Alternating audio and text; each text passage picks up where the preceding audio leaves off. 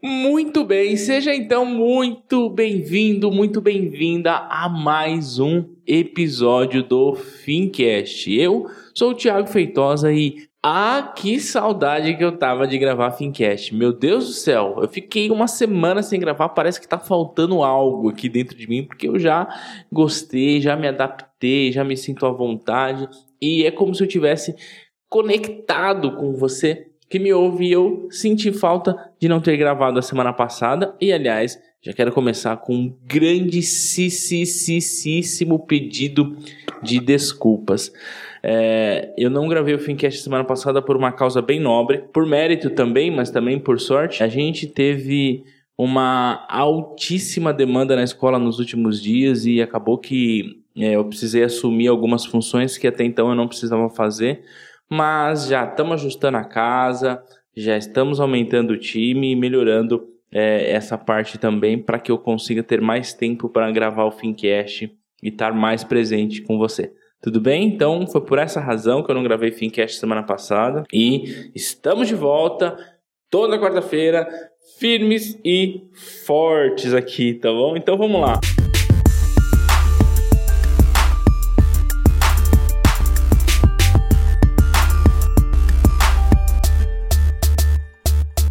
Hoje eu quero trazer uma discussão em pauta que ela é pouco explorada e normalmente quem traz esse tipo de visão é tido como capitalista, ganancioso, que não pensa nos outros, tido como egoísta, enfim. E talvez eu saia com esse nome depois desse Fincast, mas como o nosso Fincast a gente fala sobre educação financeira, se você está se educando financeiramente ou se você já é uma pessoa que tem uma boa consciência financeira, talvez você há de concordar comigo tá bom? Mas vamos lá, olha só, o que eu queria falar hoje é sobre uma notícia recente, fresquinha, que o governo federal liberou saques de contas inativas do INSS. Como diria o otário? Oh! Que legal! Será mesmo que é legal isso? É sobre isso que eu quero comentar com você hoje, é sobre isso que eu quero falar, sobre o tal dos direitos trabalhistas. Né? A gente cresceu achando que é legal ter direito trabalhista, achando que é legal ter o FGTS, achando que é legal ter o INSS, que é bom ter o 13 terceiro, que é bom ter multa sobre FGTS, que é bom ter um monte de coisa, porque senão o empregador, ele não vai favorecer o empregado. A pergunta é: será mesmo? É sobre isso que eu quero discutir. Será que tudo isso é muito bom? A CLT, quando ela foi criada, ela se fez necessária. E aí eu tenho que concordar. Até porque a cultura da época era outra, a cabeça do empregador era outra e a cabeça do empregado era outra. Só que hoje, quando a gente vê a CLT em prática, a gente percebe que essa consolidação de leis trabalhistas, ela só tem um único objetivo: manter o trabalhador alienado e pobre. Simples assim. E você vai entender isso nesse episódio. Primeiro eu quero falar sobre o tal do FGTS, que a gente acha que é um direito. O FGTS, o empregador, quem recolhe na conta do trabalhador, e esse dinheiro fica preso. Só que essa grana é do trabalhador. Só que é do trabalhador, mas ele não pode escolher o que ele vai fazer com o dinheiro dele. Quer dizer, o governo diz assim: olha, o dinheiro é seu, mas você não tem a capacidade de escolher o que fazer com o seu dinheiro. Então eu, governo, vou escolher para você.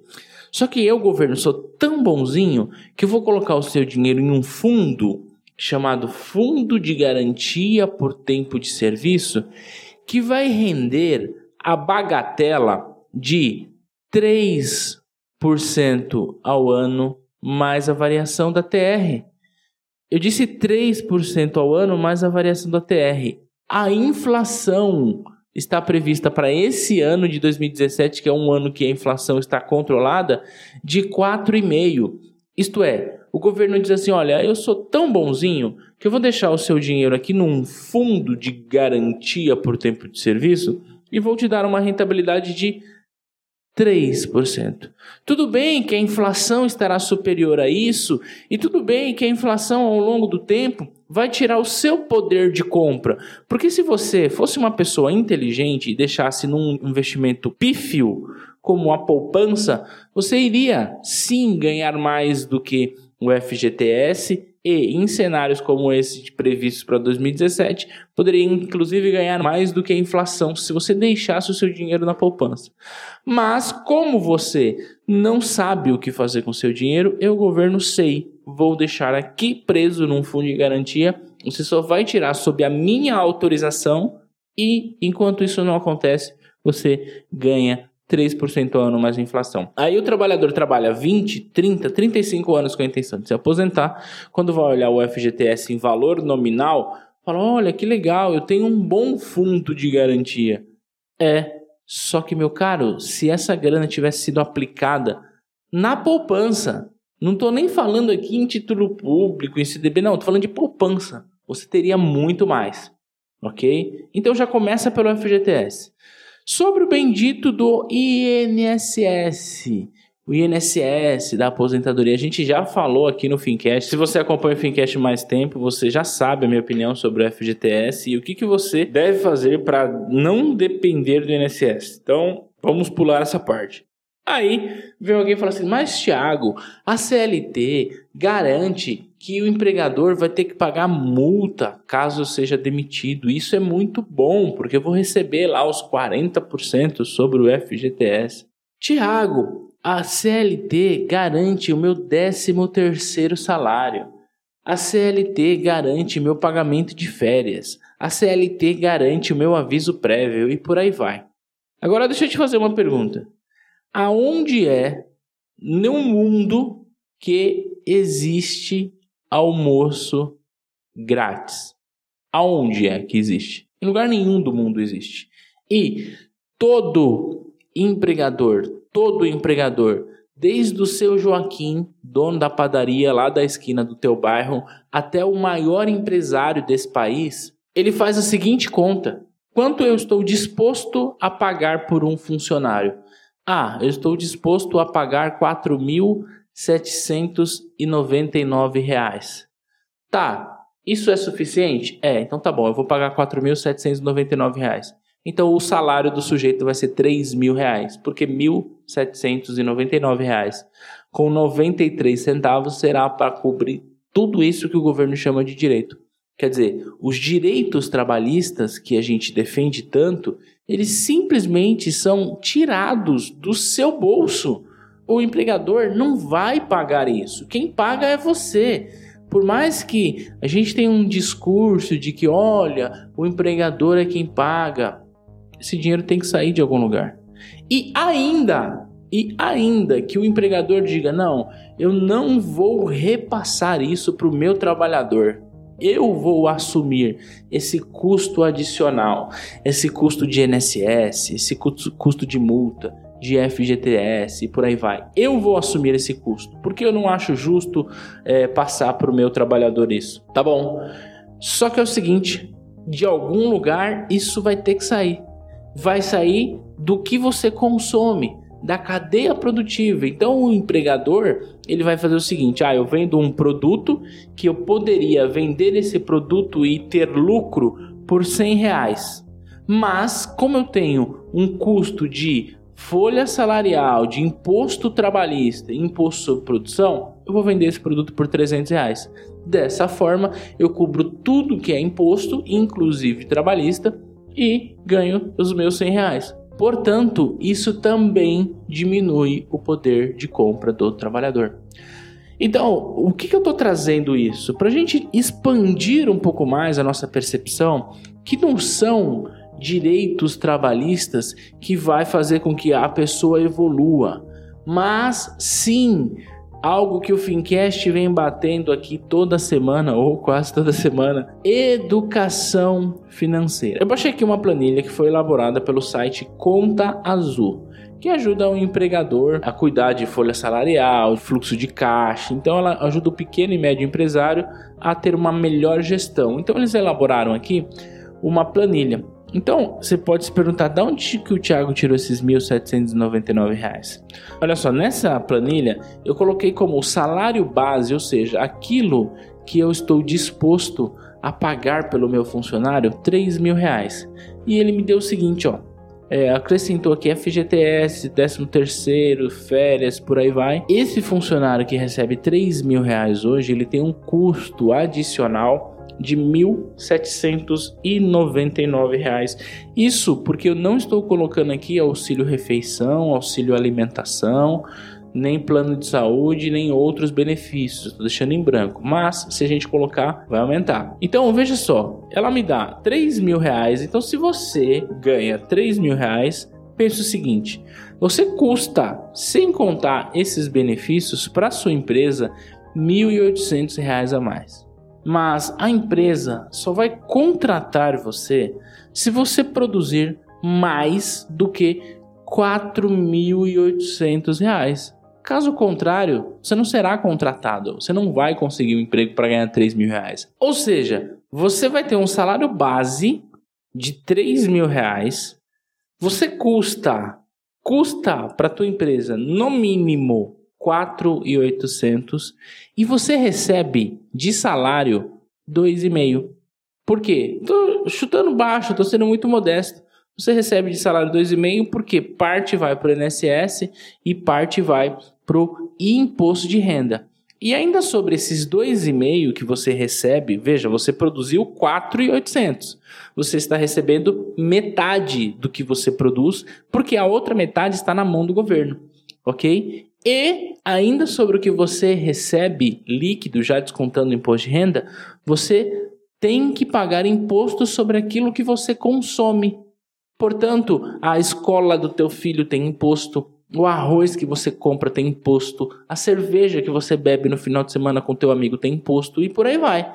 Então, quer dizer, se a gente for considerar que a margem média de imposto sobre produto ela é de 40% a 50%, de R$ 2.500 líquido, você sobra de poder de compra na sua mão R$ 1.200. Metade disso. E olha, o seu salário é 3. Porém, você custa para o empregador no mínimo 4.800 e te sobra poder de compra de R$ 1.200. Sim, é isso que acontece com o teu salário. É isso que acontece com a CLT. E qual seria a solução para isso? A solução seria o governo, ao invés de confiscar o dinheiro do trabalhador, o governo investir em educação financeira. A palavra é educação financeira. Sim, eu sei que Brasil afora, a maioria esmagadora dos trabalhadores, infelizmente, ainda não tem o nível de consciência, o nível de educação necessário para gerir o próprio futuro, para cuidar da sua própria previdência. Eu sei disso. Só que ao invés de vender isso como benefício, que tal se o governo vendesse isso como educação financeira?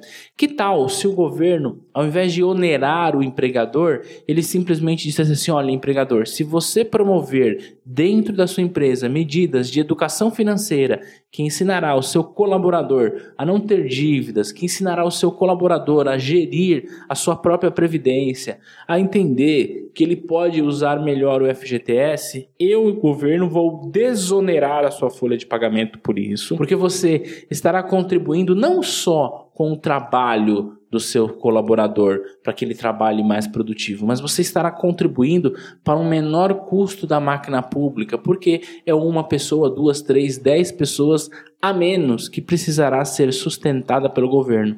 E sustentada pelo governo, o dinheiro precisa sair de algum lugar e não sai de outro lugar senão do seu trabalho que você está trabalhando hoje. Não sai de outro lugar senão daquilo que você consome hoje.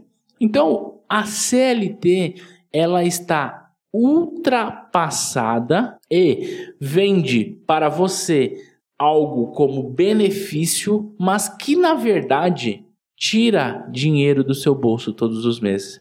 Então hoje eu queria trazer essa reflexão, tá? Eu vou deixar na descrição desse podcast a planilha elaborada lá pelo site Conta Azul, aqui vai os meus créditos, para você ter uma noção de quanto você custa para sua empresa, para você ter uma noção do quanto você deixa de receber. Quando a gente olha assim, ah, o que é o décimo terceiro? É um benefício? Não é.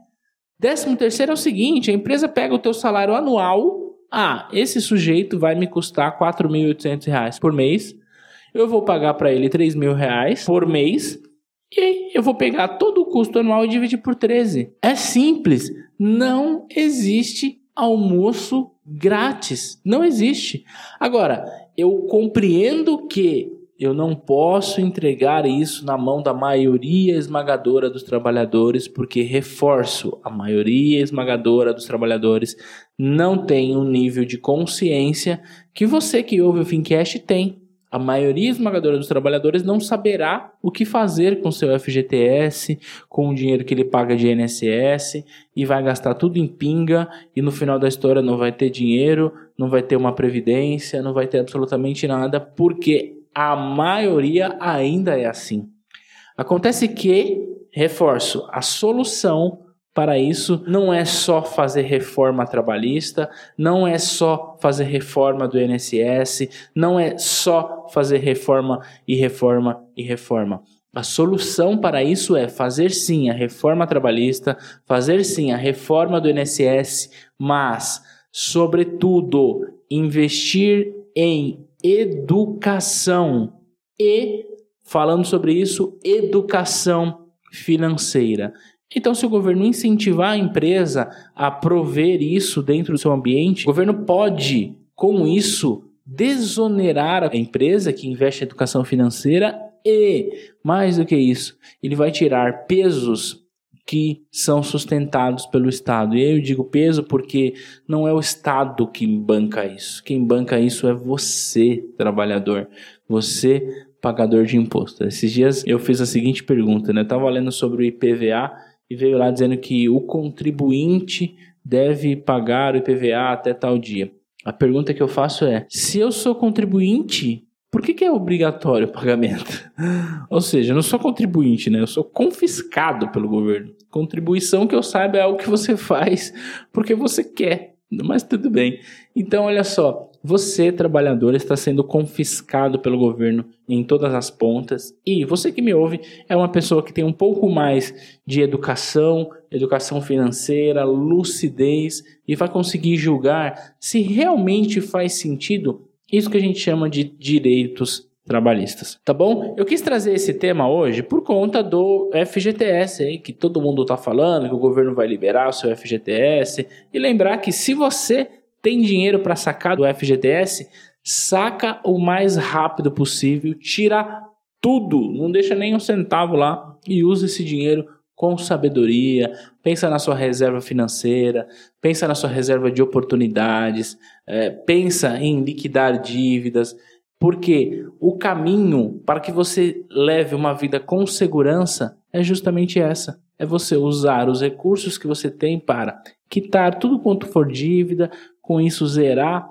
essa situação, caso você tenha, e investir o dinheiro com segurança, com tranquilidade, sem afobamento, sem loucura, sem colocar o seu dinheiro é, em risco desnecessário, tá bom? E como o nosso Fincast é sobre finanças, investimentos e negócios, hoje a gente falou mais sobre finanças do que sobre investimentos.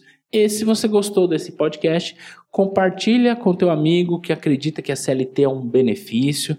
Compartilha lá na tua empresa com teu empregador, ele sabe o quanto custa e assim a gente vai multiplicar a educação financeira no mundo, no Brasil, na sociedade, enfim.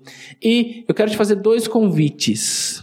Vai lá para o nosso grupo do Fincast no Facebook, que é facebook.com/grupo Fincast. Lá a gente vai colocar mais conteúdos e sim, eu estou agora devendo um vídeo explicando para você como funciona a marcação a mercado e antes do próximo Fincast ir ao ar, esse vídeo estará disponível lá dentro do nosso grupo do Fincast.